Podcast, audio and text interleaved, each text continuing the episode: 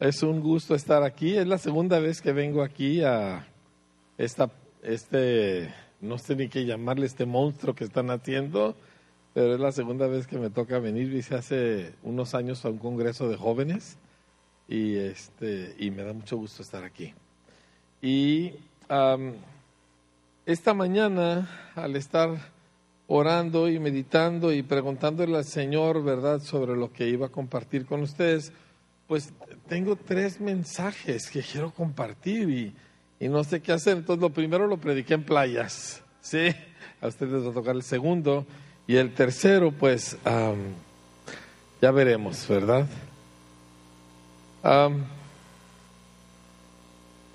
¿Cuántos de ustedes tienen menos de cinco años siguiendo a Cristo? Levante su mano.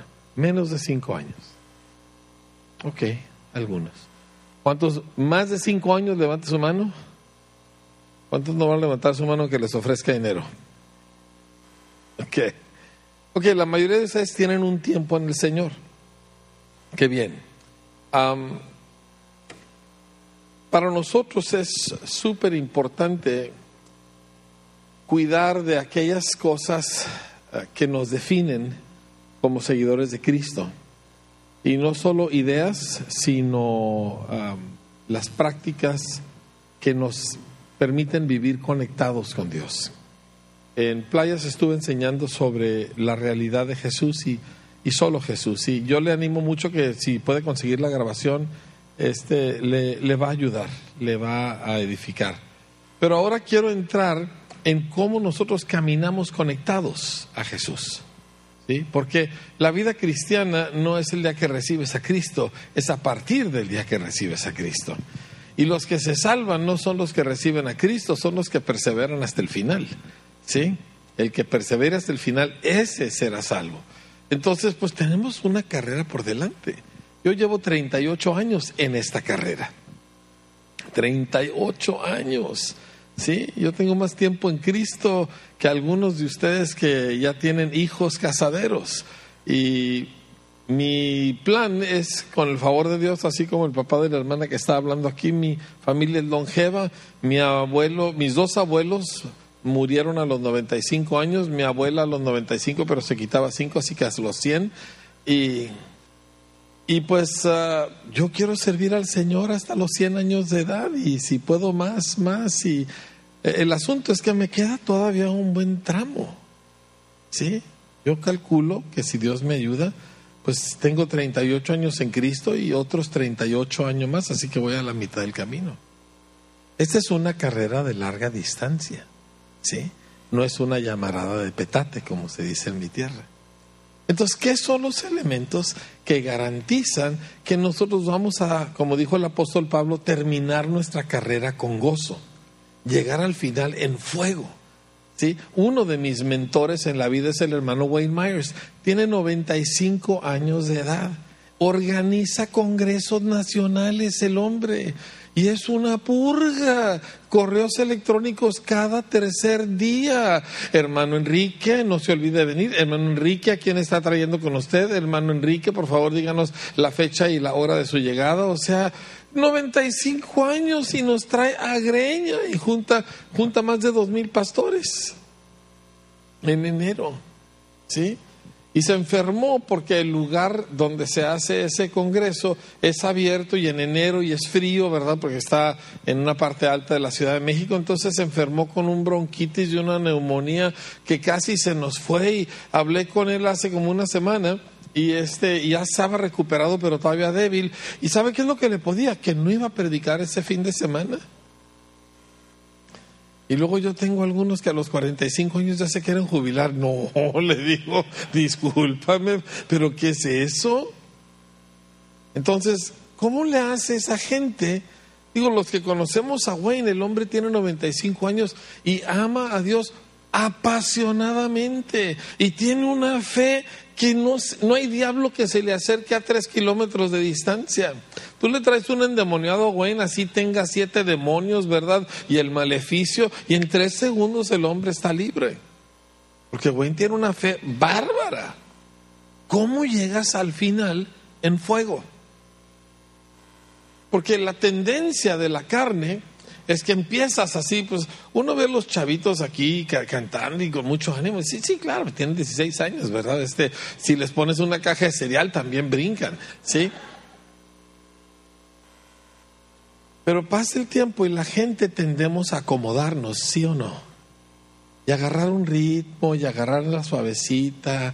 Y como dijo el Señor Jesús, ¿verdad? De que cuando pruebas el vino añejo, todo mundo dice que el vino añejo es mejor, porque el vino nuevo pues es turbulento y, y, fermenta, ¿me entiendes? Y trae impurezas y, y el añejo pues no, ya, ya está más purificado y más.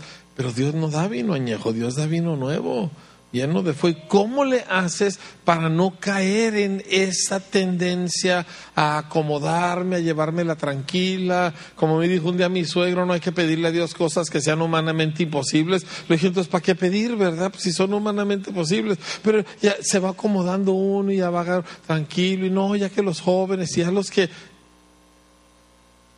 Pero la gente con quien yo me junto no es así.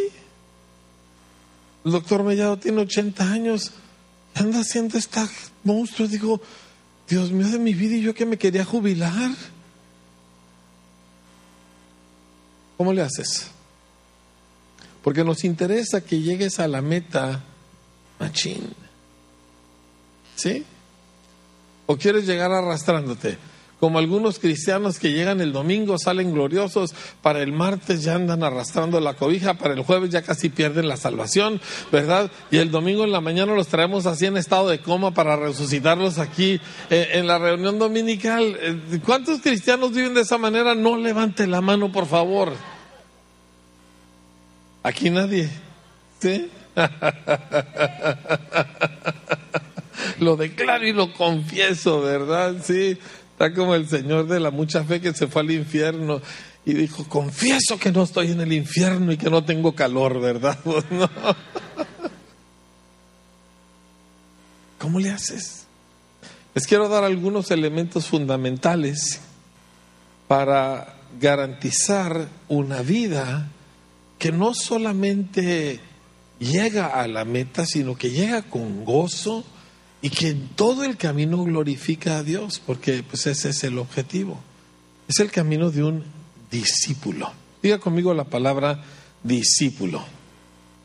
Ahora, yo les dije eh, en días pasados una cosa que afirmo y gente me pregunta de repente, sobre todo, pues, yo voy en el avión platicando con alguien, pues vas a, mil kilómetros por hora, a treinta mil pies sobre la altura del mar, ni que se baje, ¿verdad? Entonces le predicas porque le predicas. ¿Sí? Este, y, bueno, no falta el que voltee y me pregunte, dice, ¿usted es cristiano? Le digo, no. No, no es cristiano, no, no soy cristiano. Me dicen cristiano. Es un apodo. Cristiano no es un título bíblico.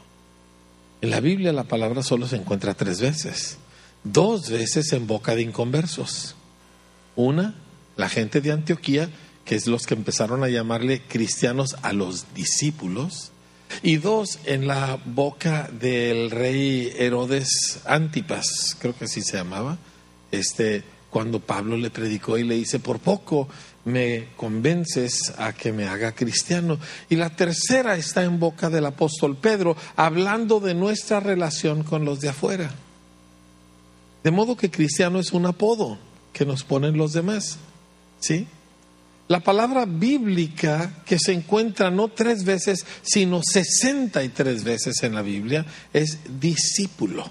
Diga conmigo discípulo. Uno, dos, tres. Ahora los de atrás. Ahora juntos. Muy bien. Discípulo. Jesús no dijo, vayan por todo el mundo y hagan cristianos a todas las naciones. Él dijo, vayan por todo el mundo y hagan discípulos a todas las naciones.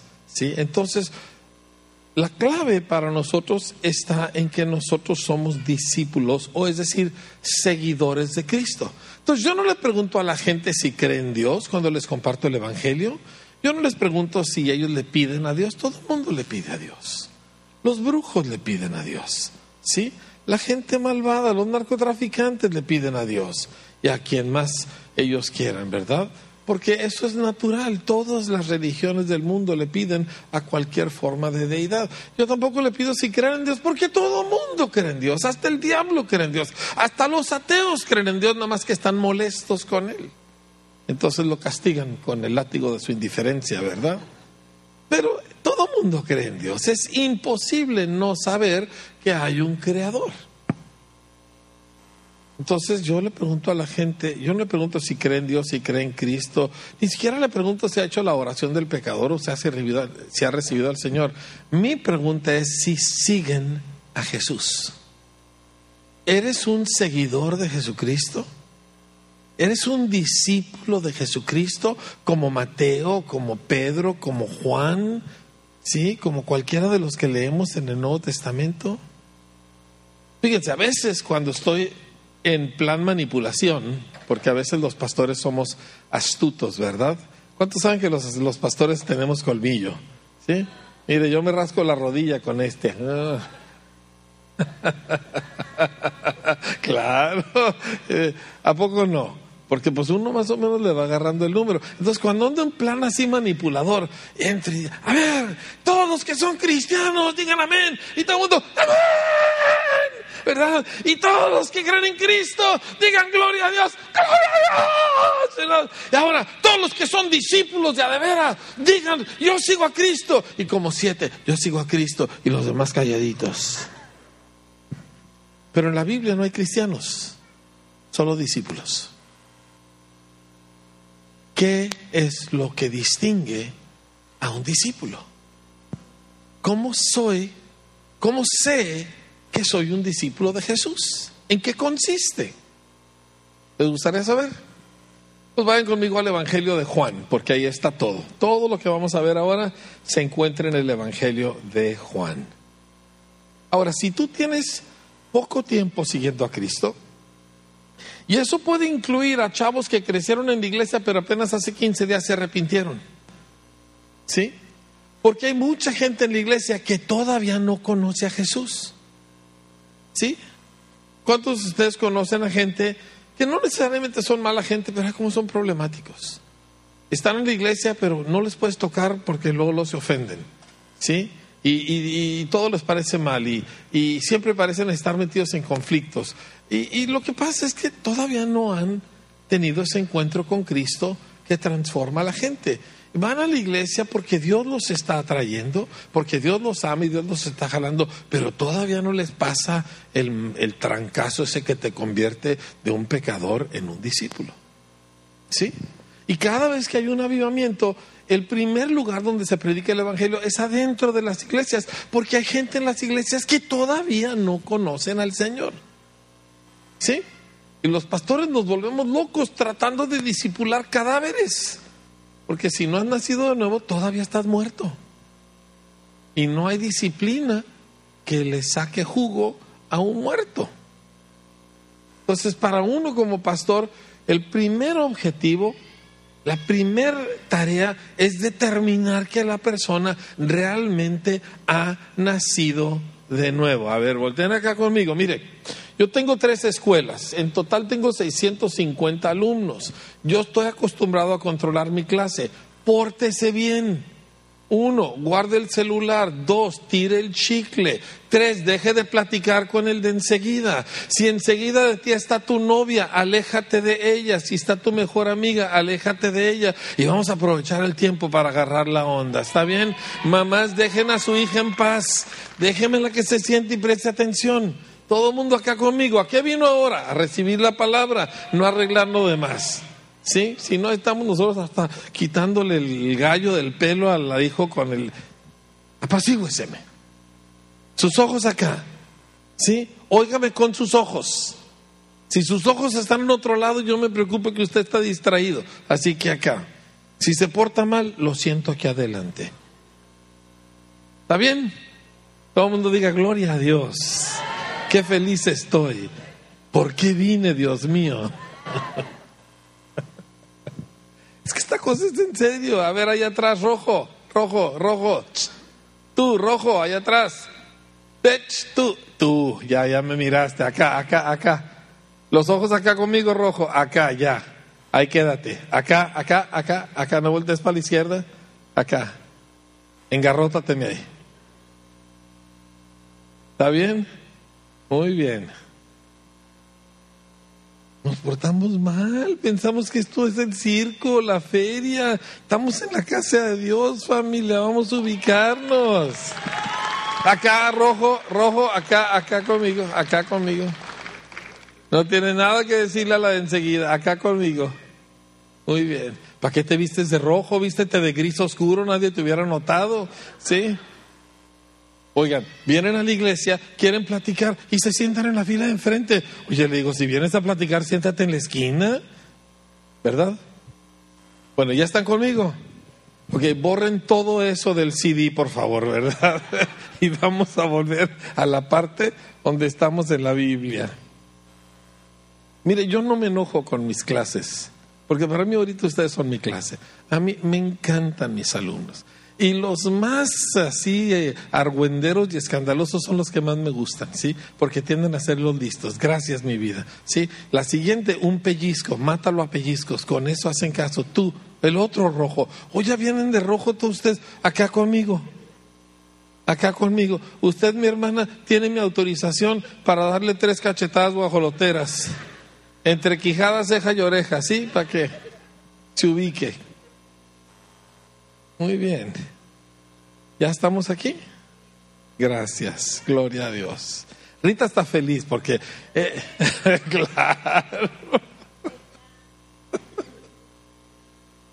Tres evidencias de un discípulo, tres características de un discípulo. Escríbalas, acostúmbrese a tomar apuntes. Sí, porque lo que uno oye se le graba el 10%, lo que uno escribe se le graba muchísimo más. Escriba cosas. Si usted trae a su esposa, ella no es su secretaria, tome sus propios apuntes o páguele muy bien, una de las dos. ¿Sí? Vieja, anota más, anota tu abuela, anota tú, ¿qué te pasa? Ay, muy bien. En mi congregación, todos los que están en el, cualquier tipo de servicio tienen que traer apuntes, todos. Y cuando yo no soy el predicador, yo traigo mi cuaderno y yo tomo apuntes. Todos apuntamos. ¿Por qué? Porque la memoria es muy distraída y se le pierden las cosas.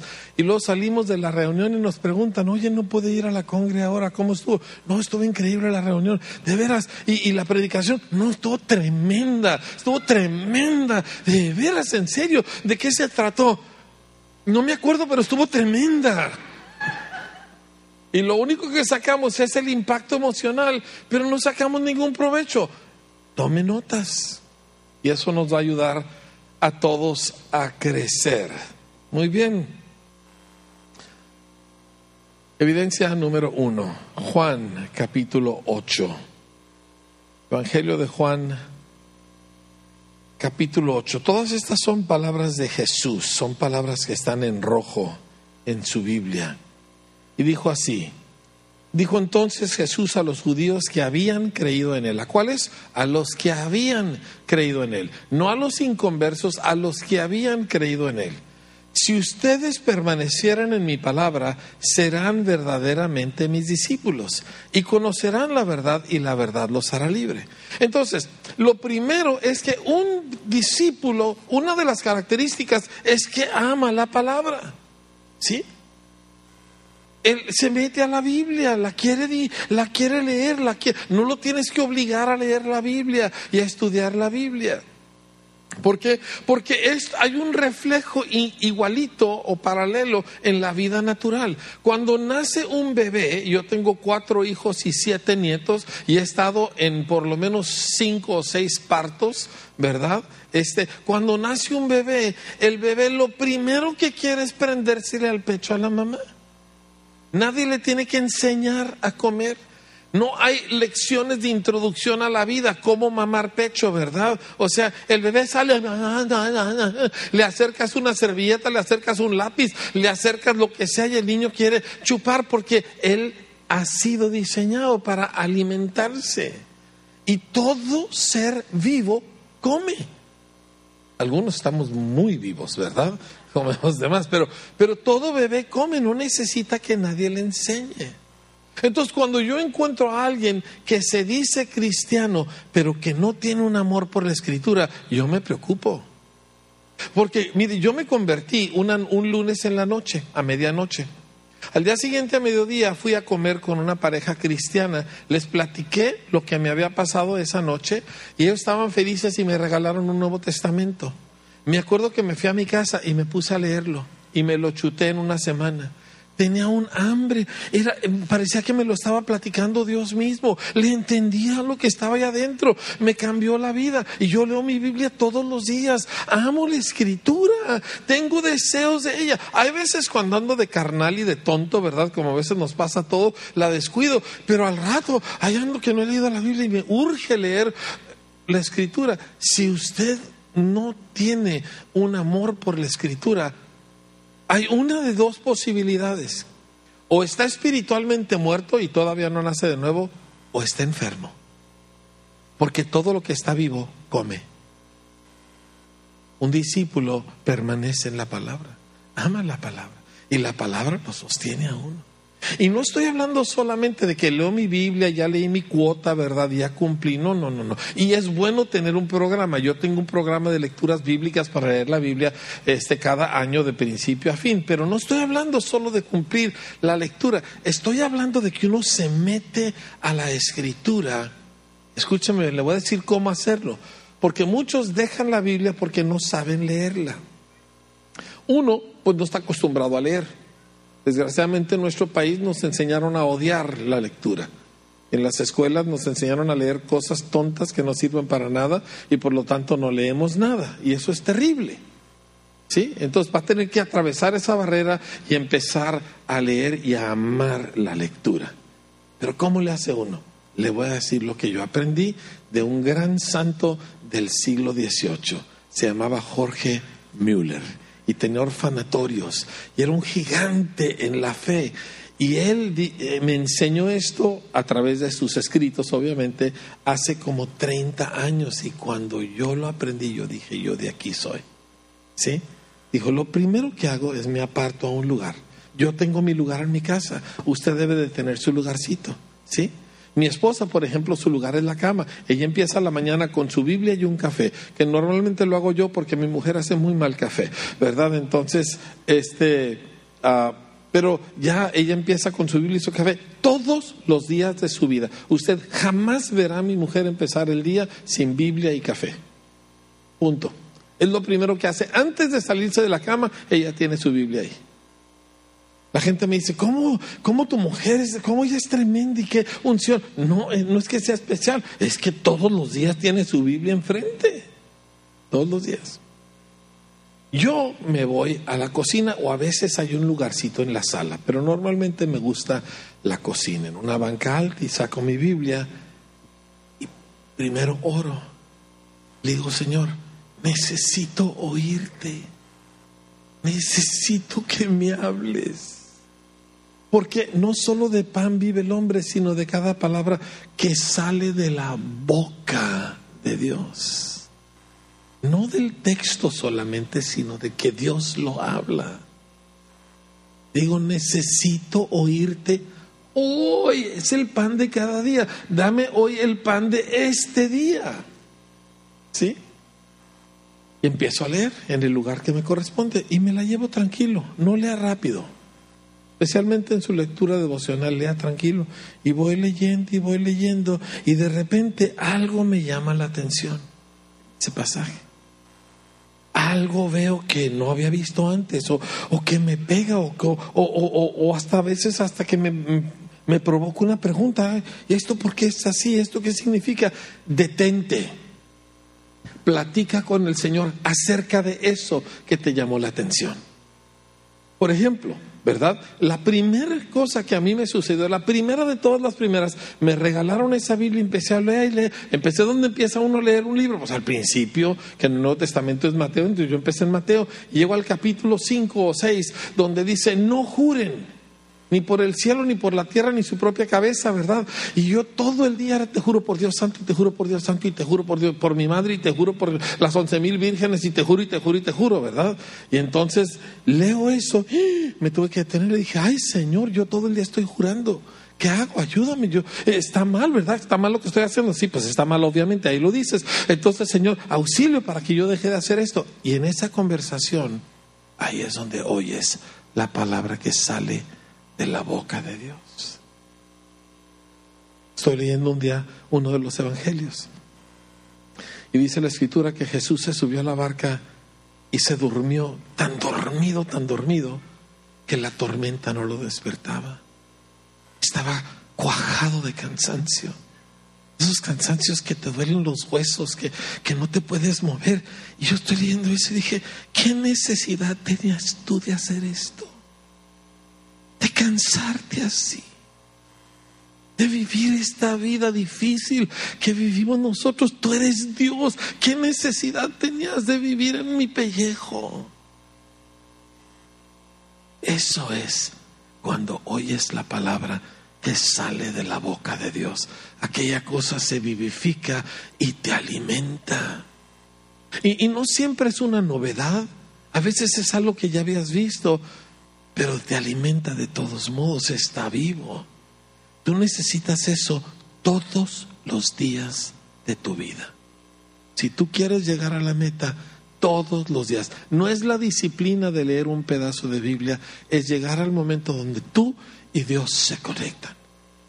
Y una de las maneras en que tú sabes que hiciste contacto con Dios es que te afecta te debilita tu fuerza, te dobla por dentro, te enternece el corazón. No puedes entrar en la presencia de Dios sin que aquello te afecte. Búscalo a diario. Preferiblemente en la mañana, pero si no eres mañanero, en la mediodía o en la noche, pero a diario. Hay gente que es muy buena para madrugar, hay otros que son muy buenos en la noche. Mira, tú hazle como Dios te dé entender pero hazlo. Esta es la debilidad principal del cristiano en México. Vive de predicaciones. ¿Y sabes que las predicaciones no son el pan de Dios, no son la palabra que sale de la boca de Dios? Tú tienes que oír a Dios, tú en la escritura. Y si tú te sabes alimentar de la escritura, entonces las predicaciones te ayudan mucho. Pero si tú no te sabes alimentar solo de la escritura, las predicaciones te entran por una oreja y te salen por la otra y no te hacen verdadero efecto. Mire, es tan sencillo como esto, y no crea que estoy cambiando de tema. Mis hijos están en la casa y no, yo ya estoy grande, ¿verdad? Y yo, yo ya, ya tengo 16 años, yo ya puedo pensar, necesitas darme libertades y quién sabe qué. Digo, no, señorito, tú estás en mi casa durmiendo sobre las sábanas que están sobre mi cama, estás usando mis calzones y mi ropa, comiendo mi comida, porque yo lo pagué todo. El día que tú pongas comida sobre tu mesa con tu propio trabajo, ese día tú puedes decidir lo que tú vas a hacer. Pero mientras yo soy el que te alimento, yo soy el que te mando. ¿Sí? Claro.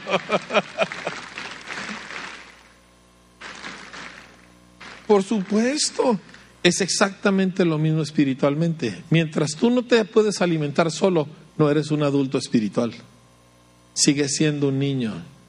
Mientras tú no aprendes a sacarle a la Biblia alimento por ti mismo y estás dependiendo de predicaciones para recibir palabra, tú no has madurado y no eres adulto y Dios no te puede entregar tu herencia.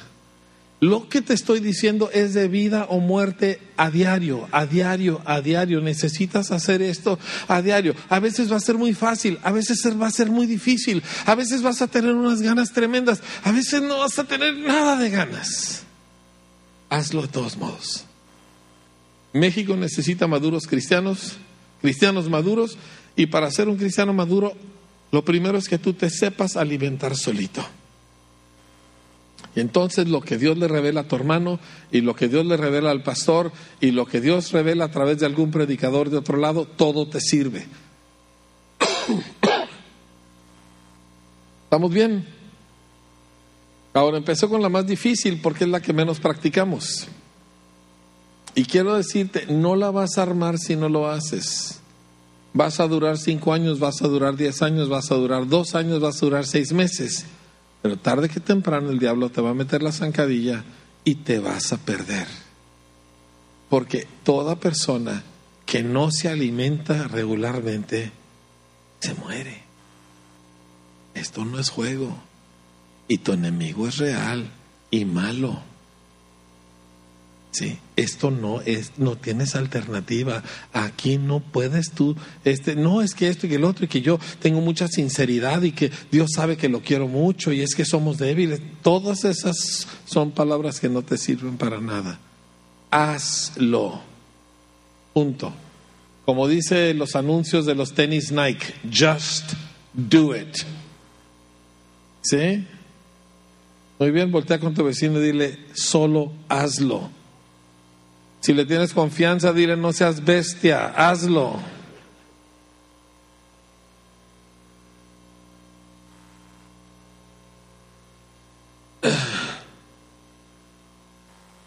Muy bien. es que si no lo haces vas a ser una bestia, mano. No tienes alternativa. Si no te conectas con Dios, lo único que te va a salir es la naturaleza animal. ¿Sí? Exactamente. Así que te métete aquí y esto es el punto de partida. ¿Ok? Ahora, este alimentar, fíjense bien, la fe viene por lo que uno oye. Y lo que uno oye por una declaración de Cristo o por un rema de Dios, por la palabra que sale de la boca de Dios. Fe no viene porque lees la Biblia, fe viene porque oyes a Dios en la Biblia. Eso es totalmente diferente. Y sin fe es imposible hacer lo que le gusta a Dios. Sin fe no la armas. Y fe viene en ese día a día que tú oyes a Dios y oyes a Dios y oyes a Dios y lo volviste a oír aquí, lo oíste allá. Y hoy estaba yo leyendo en Daniel cuando Nabucodonosor, escribe que no hay Dios que puede salvar como el Dios de Sadrach, Mesach y Abednego. Yo dije, ese es el Dios al que yo sigo, gloria a Dios. Y eso es fe, familia. Yo creo que mejor las quitamos, ¿no? Pero si me está captando. Nadie te puede dar esto. Mire, yo te puedo emocionar y echarte así muchas ganas, pero no la vas a hacer y no vas a tener fe a menos que tú hagas este sencillo, ah, esta sencilla disciplina que te estoy pidiendo. Ahora, mamases y papaces, levanten la mano todas las mamases y papaces. Levántela bien en alto, ¿sí? Bien en alto. Abuelas, bisabuelas, tatarabuelas, todos, sin mamases y papaces, levanten la mano, no la baje. No la baje. Necesito que se faje sus pantalones para lo que es importante espiritualmente hablando. Hay cosas que usted primero muerto que permitírselas a su hijo, pero lo deja que viva la vida sin jamás leer la Biblia. Puede bajar su mano. Usted tiene que voltear con el mocoso y decirle, ¿ya leíste la escritura? Sí, ¿ya le, ¿qué leíste de la escritura? Ah, ah, métete a tu cuarto y lee la escritura o te voy a matar con este tenedor. ¿Sí? Y obligue a su mocoso a leer la Biblia. Ay, dice, pero ya no me va a querer tanto. ¿Qué importa con que no se vaya al infierno? ¿Qué le hace que no me quiera? ¿Alguien diga amén? Gracias. ¿Me entiende? ¿Ya leíste tu Biblia? Ah, ah, no hay comida hasta que leas tu Biblia. Pero voy a, voy a, voy a reportarte a derechos de niños. Pues repórtame, pero de todos modos, no hay comida hasta que leas tu Biblia. Oigan, necesitamos mamás calzonudas en el reino de Dios, por favor. Amén. Dos, tres, por acá hay euforia y ánimo. Acá de este lado como que están en la carne, ¿verdad? Fájese los pantalones con su mocoso, señores. Exactamente igual, nomás que con más ahínco. Punto. Y ubicamos a nuestros hijos y los vamos entrenando en el camino de Dios. Ahora, no todo es exigencia. Siéntate, mi hijo, mira, déjame, vamos a hacerlo juntos. Mira, vamos a leer. ¿Qué, pasaje te gusta? Me gusta mucho Hechos. Ok, vamos a leer Hechos. Mira, vamos a leer este pedacito aquí. Y escoge uno inteligentemente, uno donde está bien chido el pasaje, ¿verdad? Y a ver, vamos a leerlo. Ok, ¿qué le entendiste? No, pues nada, a ver, lea ahí lo que dijo él. ¿Sí? ¿A quién le estaba hablando? Pues a fulano. ¿Y, qué, cuál era el problema? Pues que estaba así, ya está. ¿Y entonces qué pasó? Pues le dijo esto. ¿Y entonces qué es lo que Dios? ¿Dónde entra ahí Dios? Ah, pues es que le movió así. Ah, tu hijo acaba de captar. Acaba de oír a Dios. La Biblia se le acaba de abrir. Esto no es cosa complicada. hay que hacerlo, y hacerlo, hacerlo, hacerlo. Ahora, nosotros tenemos una regla, un voto, por así decirlo, que hacemos con los que de veras lo quieren hacer. O sea, es muy sencillo, es una frasecita que yo inventé para que nosotros no se nos olvidara. Y la frase es esta, si no desayuno, no desayuno. O sea, si no desayuno, no desayuno alimentos. Si no desayuno Biblia, no desayuno ni café, ni hot cakes, ni huevos con machaca, gloria a Dios, o con chorizo. Si no desayuno, no desayuno. Entonces, mamás, ustedes pueden hacer reacción a su hijo. ¿No has desayunado de la Biblia? No, entonces no hay desayuno. Pero, ¿cómo es posible? ¿Qué madre tan desalmada eres? Si no desayunas, no desayunas. ¿Cuántos quieren hacer esa promesa con Dios? Es por tu bien a la hora que sea, digo, también puede ser si no comes, no comes, ¿verdad? Y si no cenas, no cenas, ¿verdad? Pero, pero a mí me gusta el si no desayuno, no desayuno, porque si tú, si tú te sometes a Dios temprano, entonces puedes reprender al diablo durante todo el día y el canijo te tiene que hacer caso. Entonces, ¿cuántos quieren decirle al Señor, ok, Señor? Ay, yo creo que voy a adelgazar. Este. Dígalo conmigo bien fuerte. Si no desayuno, no desayuno. Una vez más, si no desayuno, no desayuno. Alguien dijo, oh my God. it is what it is. ¿Sí? Ok, segunda característica de un discípulo. Juan 13. Jesús dijo esto en el versículo 34 y 35. Dice un mandamiento nuevo les doy, que se amen unos a otros como yo los he amado, que también se amen los unos a los otros. En esto conocerán todos que ustedes son mis discípulos si tienen amor los unos con los otros. Toda criatura viva necesita contacto con otros. Cuando un bebé nace, puede nacer perfectamente sano, pero si no entra en el calor de una familia, literalmente se muere. En la Unión Soviética hace como 80 años hicieron unos experimentos sociales radicales donde querían eliminar la familia. Entonces tenían a todos los niños que nacían en un hospital y ahí los atendían perfectamente bien, alimentación, cuidado, todo, y se les morían muchísimos niños.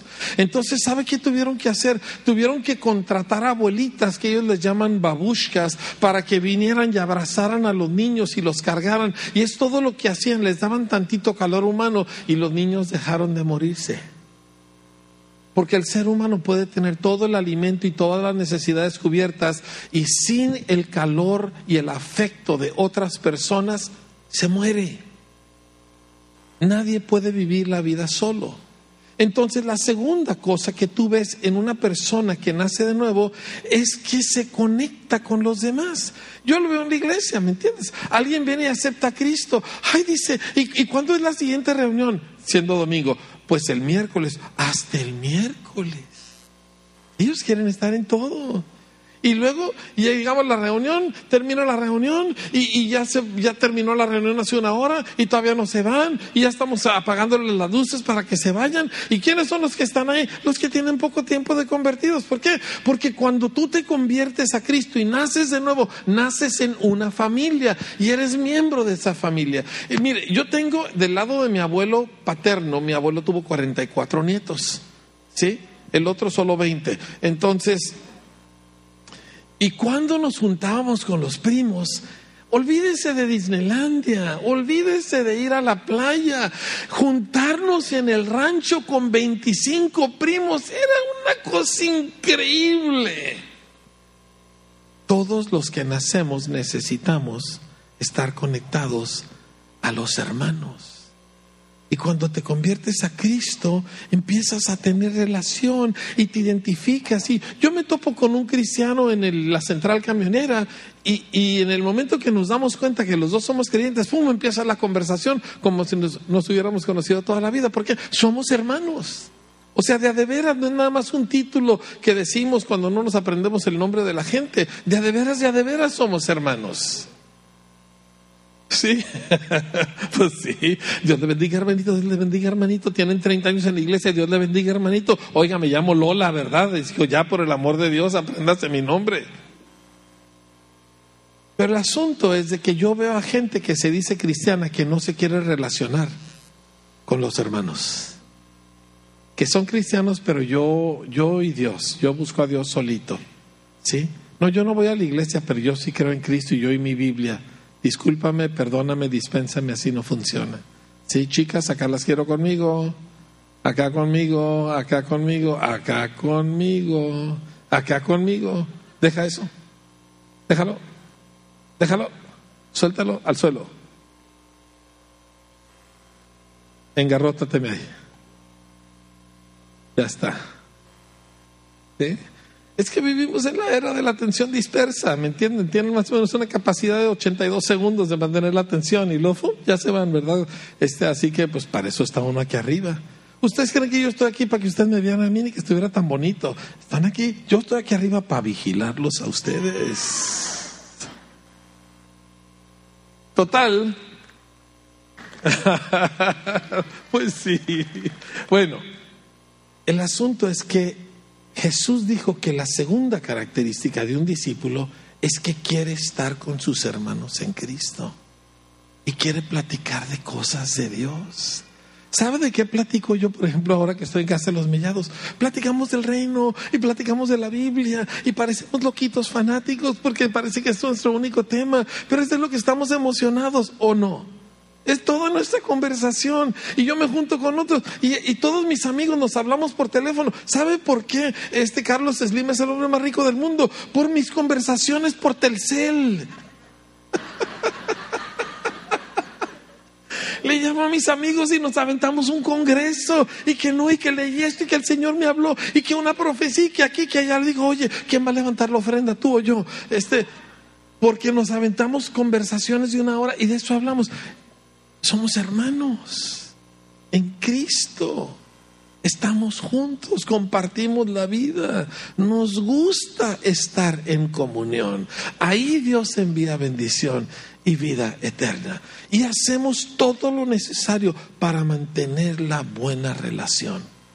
Ahora, a veces los hermanos hacemos, cometemos errores, a veces ofendemos, a veces la regamos, ¿sí? Los mexicanos estamos entrenados para que si yo me ofendo con alguien, no se lo digo. No le vuelvo a hablar, pero no se lo digo. ¿Verdad? Y entonces nunca arreglamos los conflictos y lo único que hacemos es que ya nos sentamos uno de un lado del auditorio, el otro del otro lado del auditorio, nos volvemos a dirigir la palabra. Y si nos damos, Dios la bendiga, Dios la bendiga, ¿verdad? Y ya seguimos nosotros nuestro camino. Así no es el camino del discípulo. El camino del discípulo es que yo te ofendí, vengo a pedirte perdón. Y no te dejo hasta que me perdones de de veras. ¿Sí? Tú me ofendiste, no importa, yo voy contigo. Vamos a arreglar esto. O sea, no importa si yo fui el que ofendí o si yo fui el ofendido, yo voy y hago algo al respecto. Jesús en una parte dijo, si tu hermano peca contra ti, ve y dile. En otra dijo, si tu hermano tiene algo contra ti, ve con él. O sea, no importa quién hizo lo que tú ve, tú arréglalo. Y se me da mucha vergüenza, a mí también, hazlo de todos modos. Resuelve el asunto. Habla con la persona y dile las palabras mágicas. Perdóname. Y un tonto. No sé qué se me metió. ¿Sí? Ayúdame. Y si tu hermano peca contra ti, ayúdale. Ayúdale a vencer esa falta. Un día una señora de nuestra congregación, que es una hermana muy querida, me dijo, es que fulanito está o fulanita está haciendo esto y esto, y le dije, ve con él y dile. Pero me va a decir, ¿y usted quién es? Y tú le vas a contestar, soy tu hermana en Cristo. Deja de hacer eso. Así le hacemos los cristianos. No es cómodo, no es fácil, y no lo hacemos en un espíritu de juicio, pero lo tenemos que hacer. Algunas de las cosas más buenas que me han pasado en mi vida es cuando alguien se ha acercado y me ha dicho, Enrique, la estás regando. Algunas de las amistades más fuertes que tengo es gente a la que yo ofendí y luego fui y le pedí perdón y me perdonó y se trabó una amistad increíble. No le tengan miedo a la vida. Queremos que todo sea como en las películas y en la televisión. Eso es falso, son actores. La vida es sangre, sudor y lágrimas y errores y pedir perdón y perdonar y amar a gente imperfecta y ayudarle a gente que está regándola. La gente sin Cristo no puede hacer eso, pero nosotros estamos en Cristo Jesús. Y esta es una de las marcas de un discípulo en que ama a los hermanos y camina con ellos. Amén. Mire, es fácil amar a gente perfecta, nomás que no hay. Es como dijo el hermano Myers, Señor Jesús, yo a ti te amo, es tu parentela la que me da líos, ¿verdad? ¿Ama usted al Señor? Ame también a su hermano, cuídelo. ¿Sí? La parentela es complicada, ámela de todos modos. ¿Sí? Ahora, no escoja amistades solo sobre la base de, su, de lo que es en la carne. ¿Entiende? O sea, por ejemplo, que hay cinco señoras divorciadas y todas se juntan, no lo haga. Júntese con un par de jóvenes y con un par de ancianos y con dos parejas. Porque si se juntan todas las divorciadas, se están juntando en el hecho de que están divorciadas y eso es una reunión carnal. No es saludable. O los jóvenes, no puros jóvenes y puros jóvenes, júntense con gente grande. Hagan amistades con dos o tres que tengan 70, 80 años de edad y descubran que en el cuerpo de Cristo y en el reino de Dios la edad no importa. Cuando es el Espíritu Santo, mis mejores amigos, cuando yo tenía, mi esposa y yo teníamos 23, 25 años de edad y nuestra mejor amiga era una anciana de 85 doña Berta Chávez, una cosa tremenda de mujer en el Señor. Y tenemos unas conversaciones increíbles. La edad no importa. Y yo me acuerdo en uno de los tiempos del mover del Espíritu Santo, nuestros adolescentes, entre ellos mi hija Stephanie, se armaban y conseguían, desde ¿qué van a hacer? Vamos a ir a visitar a nuestros hermanos mayores y a tener comunión con ellos. Y se iban de dos en dos a visitar a toda la gente grande de la congregación, a pasarse dos, tres, cuatro horas en su casa, tomando café, comiendo galletas y platicando de Cristo. Adolescentes. Porque en Cristo Jesús las distinciones de raza y de socioeconómico y de educación y de edad, todo eso se desvanece. El tiempo más increíble de nuestra vida eh, como iglesia, de nuestro ministerio de jóvenes, no teníamos director de jóvenes, no teníamos pastor de jóvenes. Y se juntaban los jóvenes desde los 13 años de edad hasta los 30 años de edad. Y tú los veías de repente, dos de 28 platicando con uno de 15 y tremendamente, y, y no había diferencia de que adolescentes y que los eh, jóvenes y prepi y todo todo el mundo seccionado eh, eh, este por edad y por intereses de la carne no no no no no no somos hermanos en Cristo por el amor de Dios y yo puedo platicar y, gozarme con una persona que tiene, que tiene 20 años y con uno que tiene 80 años y, y lo que nos une es Cristo Jesús. Solo en Cristo sucede esto. Es una de las marcas de un discípulo. ¿Sí? Así que rompa sus circulitos de amistades carnales y empiece a entrar en la comunión de los santos de Dios. ¿Sale, vale? Dice, pero no sé cómo empezar. Pues acérquese y diga, no sé cómo empezar. ¿Qué hago? Y que el otro le ayude y a ver cómo le hacemos, ¿sí? Y este, Tercera característica. Vemos la primera y la segunda. Tercera característica. Juan 15. Juan 15. Nomás un detalle para los jóvenes. Escúchenme bien, muchachos. Mírenme un momentito. Necesitas amigos espirituales, no bobos. ¿Sí? Si toda tu conversación con tus amigos aquí en la iglesia son puras boberías, no te va a hacer bien. No te dé vergüenza ser espiritual. No te dé vergüenza ser puro. Te dé vergüenza. La razón que sientes vergüenza es porque el mundo que está podrido en su maldad nos ha metido la idea de que esas cosas son cosas de las cuales avergonzarte. No te dé vergüenza ser espiritual. Queremos ser espirituales. ¿O no? Porque si no soy espiritual, entonces ¿qué soy? Una bestia. Una bestia. ¿Sí? Queremos ser espirituales. ¿De acuerdo? Y con los amigos de afuera, de la escuela, de la calle, tu objetivo es salvarlos. No quedar bien con ellos, salvarlos. Ahora los amas y les ayudas, pero tu objetivo es salvarlos, no que te quieran. Porque si tú tratas de quedar bien con los de afuera, la única forma de hacerlo es actuar como ellos y acoplarte a ellos. Y tú te puedes acoplar a ellos porque tú vienes de allá, pero ellos no se pueden acoplar a ti porque ellos no conocen el reino. Entonces no te acoples, sálvalos. Muy bien. Ok, tercer característica, Juan 15, versículo Vamos a leer desde el 7. Dice, si ustedes permanecen en mí y mis palabras permanecen en ustedes, pidan todo lo que quieran y les será hecho. ¡Wow! ¡Qué promesa! En esto es glorificado mi Padre, en que ustedes lleven mucho fruto y sean así mis discípulos. Todo discípulo da fruto. Todo discípulo produce cosas que alimentan a los demás. Esa es la definición de un fruto. Tú tienes un árbol de peras, el árbol produce peras. Y por cierto, no las produce a punta de esfuerzo, le nacen de una manera natural. Pero el árbol no se come las peras. ¿Quién se come las peras? Otros.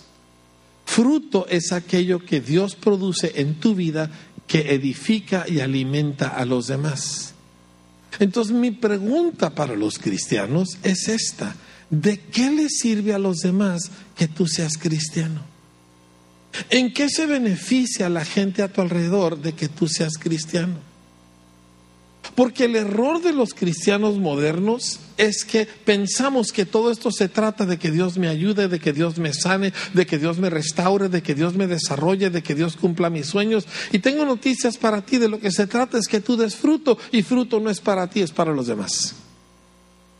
Entonces la pregunta, si en mexicano, poquito agresivo, ¿de qué diantres le sirve a los demás de que tú seas cristiano?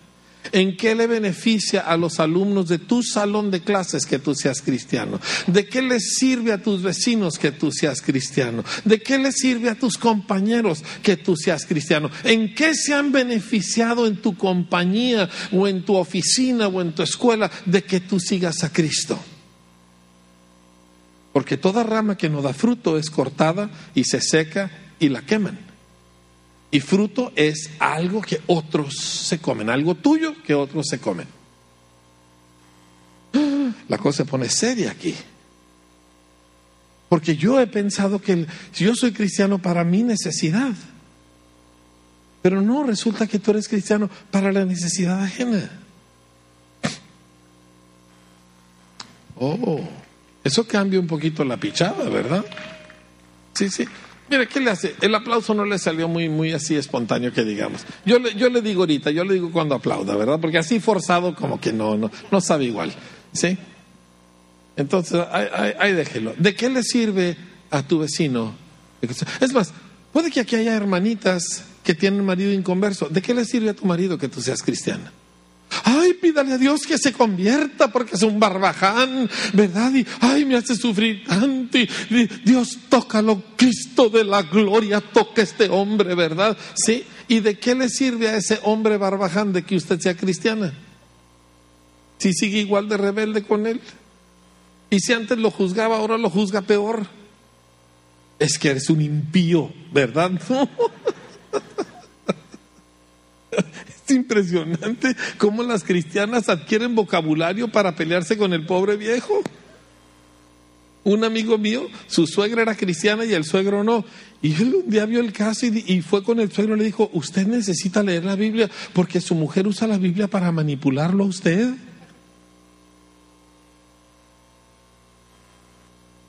Necesitas evaluar tu vida de una manera diferente. ¿Qué provecho hay en tu piedad para los demás? O sea, si tú volteas y dices, a causa de que yo estoy en Cristo, a la empresa donde trabajo le va mejor porque yo trabajo mejor, porque ahora soy honesto, porque ya no robo, porque llego a tiempo y no me hago pato, sino que trabajo de a de veras y como resultado a mi empresa le ha ido mejor, ese es un fruto. ¿Sí? Si tú dices, yo a causa de estar en Cristo, ahora presto más atención en mis estudios y he aprendido más, y entonces como resultado le estoy ayudando a estos tres que la verdad batallan mucho en mate, y, y mi cristianismo le está beneficiando a ellos, eso es fruto. ¿Sí? Si tú volteas y dices, mi marido y yo, mi mujer y yo, teníamos muchos conflictos y me convertí, y ahora en vez de yo defenderme todo, me callo y espero y analizo con más detenimiento y busco soluciones, y nuestro matrimonio ha mejorado porque yo he cambiado mi actitud. Eso es fruto. ¿De qué le sirve a tu prójimo que tú seas cristiano? Esa es la tercera medida de un discípulo. El fruto supremo, obviamente, es que tú lleves a esa persona a entregarse a Cristo. Ese es el beneficio más grande que tú le puedes dar a cualquiera, ¿cierto o no? Y toda persona que nace de nuevo, que nace de Dios, que está viva, va a reproducirse. Diga conmigo reproducirse. Si tú estás vivo, a menos que estés enfermo o algo esté mal, tú vas a tener crías. Es normal. Estas señales seguirán a los que se casan. En mi nombre tendrán un montón de mocosos, ¿verdad? Sí, yo tengo cuatro hijos y les dije quiero 16 nietos, repártanselos como quieran. Pero a mí me llenan mi casa de nietos. Sí, y no estoy viejo y no estoy chochando, pero yo creo que entre más niños es mejor. Eso de que la familia pequeña vive mejor es del diablo, es del diablo, es del diablo. Son mentiras para justificar una vida egoísta. Tenga un montón de chamacos. Y dice, ¿qué les voy a dar de comer? Frijoles, gloria a Dios.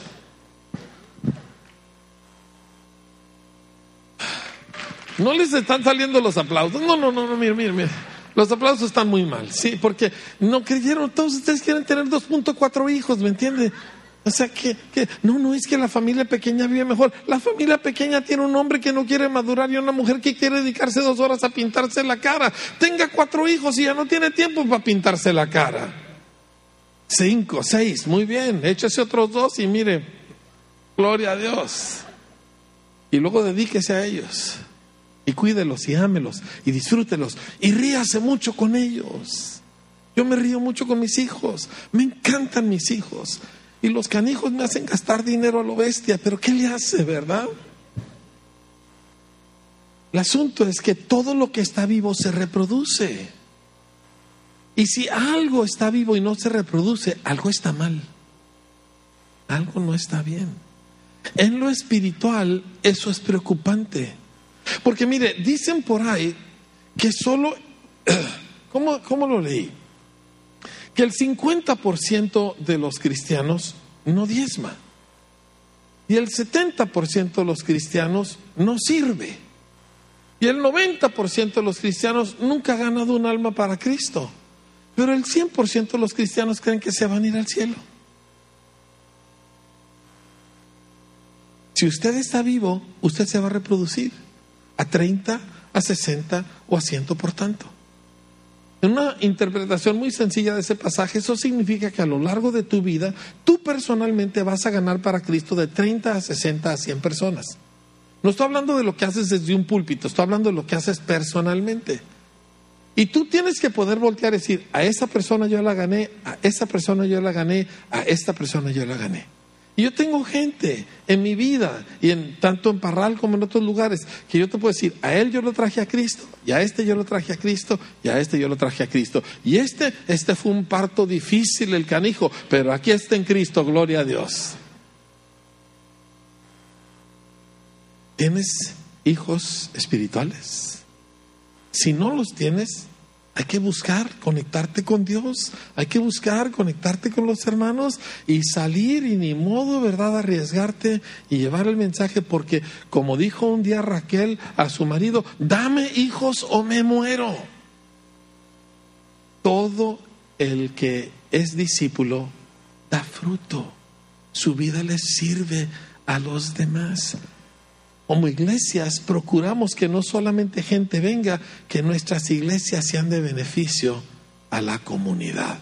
¿Sí? Entonces, estas son las características de un discípulo. ¿Me lo está captando, mi hermano?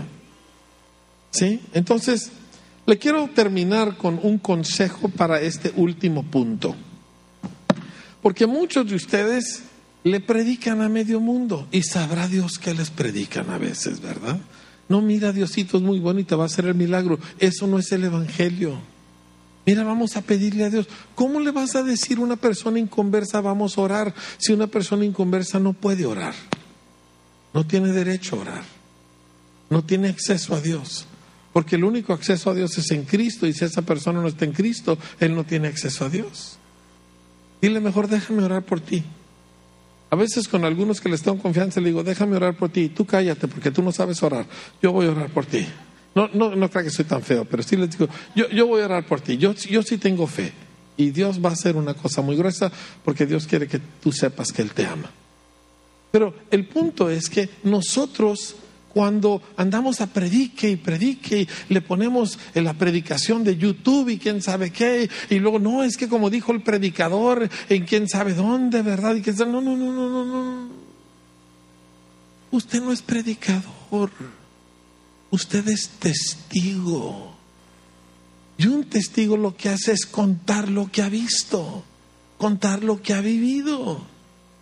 Sí, Apocalipsis 12 dice, le han vencido por la sangre del cordero, por la palabra del testimonio de ellos y menospreciaron sus vidas hasta la muerte. Entonces, cuando usted le hable a alguien, no le trate de predicar, cuéntele su historia. Cuéntele cómo Jesús lo alcanzó a usted. Cuéntele cómo usted estaba y cómo Cristo vino y qué cambio ha producido. Eso cuéntele. ¿Y sabe qué he descubierto? Todo el mundo quiere oír tu historia. Yo no me he topado todavía con una persona que yo le empiece a contar mi historia y que no la quiera oír. Porque las historias son muy interesantes y todo el mundo quiere oír la tuya. Estaba platicando con una pareja que tenían años en la iglesia, pero no le estaban compartiendo a nadie. Y le dije, ¿qué pasó? ¿Sí? Y la esposa me dice, es que yo ya le prediqué a todo el mundo en mi oficina, pero son muy duros y no quieren nada. Y yo por más que les digo y les digo y no quieren nada, entonces ya, ya, ya, ya me cansé, ya no les digo nada, ¿verdad? Le dije, pues ahí está tu error. ¿Por qué? Pues porque le estás predicando. Ahora, ella viene de una familia donde el papá era alcohólico y llegaba a las 3, 4 de la mañana borracho, violento, golpeando a la mamá, golpeándolas a ellas, aventándolas a la calle. Y le dije, ¿les has contado cómo Cristo te sanó de lo que tu papá les hacía? Ay, no, pastor, qué vergüenza. ¿Qué van a pensar de mí? Le dije, bueno, pero como eres tonta. Le dije, la cosa más poderosa que tienes es tu testimonio y no se los quieres contar, cuéntales cómo tu papá, todo lo que hizo y cómo Dios tocó a tu mamá y cómo Dios te tocó a ti y cómo en vez de estar amargada tienes gozo y esperanza porque Cristo te cambió. Eso es lo que necesitas contarles y eso ellos lo quieren oír. Cuéntales tu historia. Da testimonio de lo que Cristo ha hecho contigo. Sé personal. A veces da miedo porque cuando uno cuenta su historia, uno se necesita abrir y contar las partes sensibles de su vida. Y eso nos da miedo. Preferimos tirar un rollo y ya con eso, pero la gente sabe cuando es rollo. Y la gente sabe cuando le estás diciendo algo que a ti te importa, que a ti te afectó. ¿Me comprende? Y el resultado es que gente quiere lo que tú tienes de la palabra que tú les estás hablando, de tu testimonio, fe viene a sus corazones para que ellos puedan creer en Cristo también. Entonces te los traes y les ayudas y los enseñas y oras por ellos y los sacas adelante y puedes voltear y decir, he aquí yo y los hijos que Dios me dio. Así es como crece la iglesia. La iglesia no crece con conciertos del espíritu y en verdad. Ese fue un, un anuncio ahí de gratis. La iglesia no crece porque traemos predicadores fabulosos. La iglesia crece porque tú pares un par de chamacos espirituales. Así como te lo estoy platicando. ¿Sí? Tres evidencias. Estás alimentándote de la palabra, amas a los hermanos y das fruto. No es nada complicado, ¿verdad? ¿Sí? Ahora, ¿cuántos quieren orar porque necesitamos la ayuda de Dios para vivir de esta manera? ¿Alguien quiere orar conmigo? Póngase de pie, por favor, porque sentado en este frío seguramente ya está tieso, ¿verdad? Sacúdase tantito. Vamos a tomar la cena del Señor y no sé cómo reparten aquí los elementos, pero vamos a empezar a hacer eso de una vez. Y vamos a aprovechar la cena del Señor para orar estas cosas estamos viendo. ¿Sí? Entonces, pregunta, ¿cuántos aquí son cristianos? Ah, mire, si prestaron atención. ¿Y cuántos son discípulos? Así es, gloria a Dios. Muy bien. Sí, me pasa uno a mí, por favor.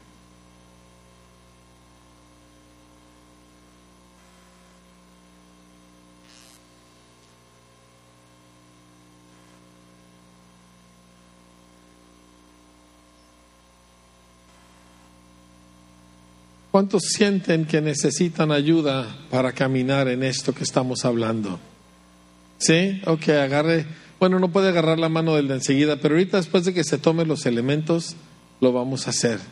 Porque para caminar esto no puedes solo. No puedes tú, no puedo yo. Necesitamos ayuda. Y gloria a Dios, hay mucha ayuda alrededor de ti. Toda esta gente es tu familia y nos vamos a ayudar los unos a los otros a vivir de esta manera. Amén. Muy bien.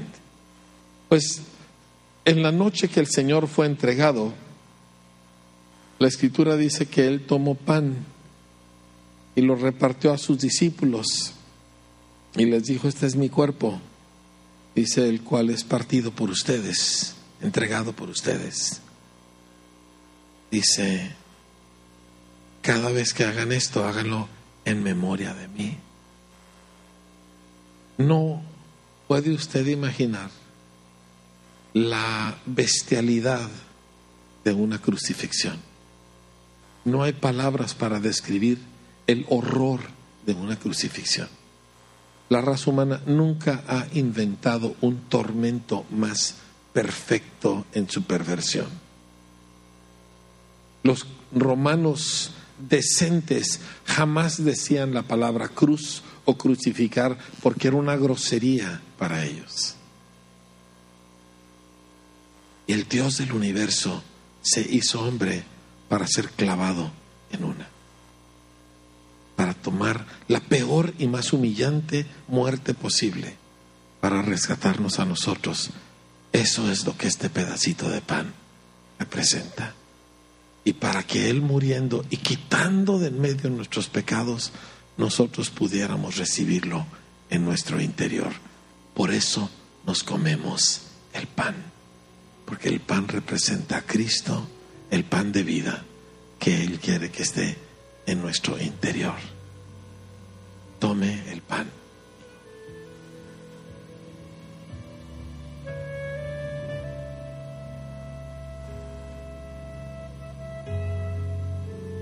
Asimismo tomó también la copa después de haber cenado diciendo, esta copa es el nuevo pacto en mi sangre. ¿Qué cosa?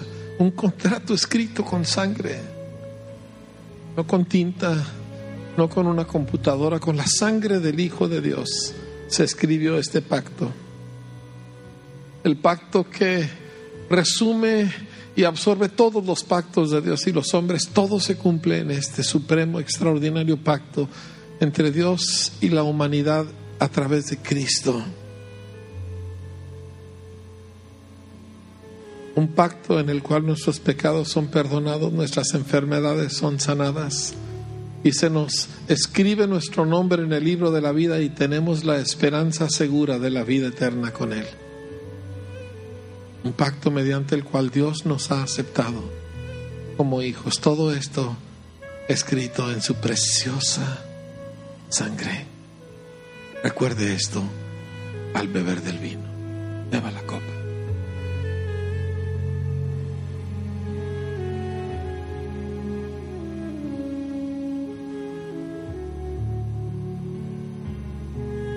Así pues, todas las veces que ustedes coman este pan y beban esta copa, la muerte del Señor anuncian hasta que Él venga. Que nuestras vidas te anuncien, Señor Jesús. Que nuestro caminar, Señor, le muestre al mundo quién eres y cómo eres. Al tomar estos elementos, Señor, también reconocemos el cuerpo de Cristo no solo clavado en la cruz, pero el cuerpo de Cristo en el cual nosotros somos parte. Y la persona que está a mi lado es mi hermana, es mi hermano. Tome la mano del que está a su lado. Este es mi hermano, esta es mi hermana. Y no por un rato, sino por toda una eternidad. Cristo nos ha hecho parte de un mismo cuerpo y nos ayudaremos los unos a los otros a caminar en Cristo Jesús. Que la comunión de los hermanos sea eficaz en manifestar toda la riqueza de la herencia que Dios ha puesto en nosotros.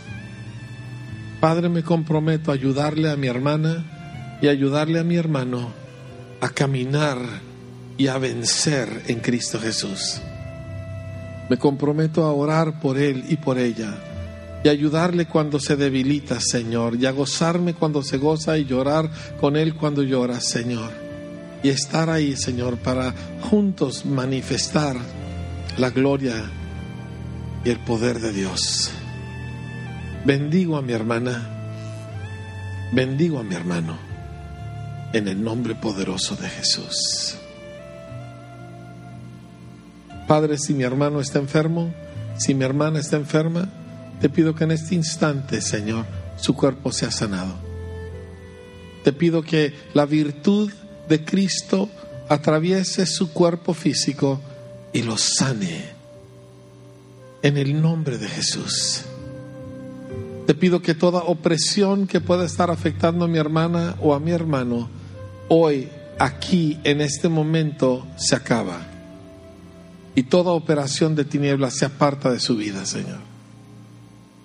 Y Padre, declaro sobre su vida que Él, que ella vence los desafíos, las tentaciones, los pecados que está enfrentando, Señor, y que se levante en el poder del Espíritu para servir en tu nombre. Bendigo a mi hermana, bendigo a mi hermano, en el nombre de Jesús. Amén. Ahora sí le puedo dar un aplauso al Señor con todo su corazón.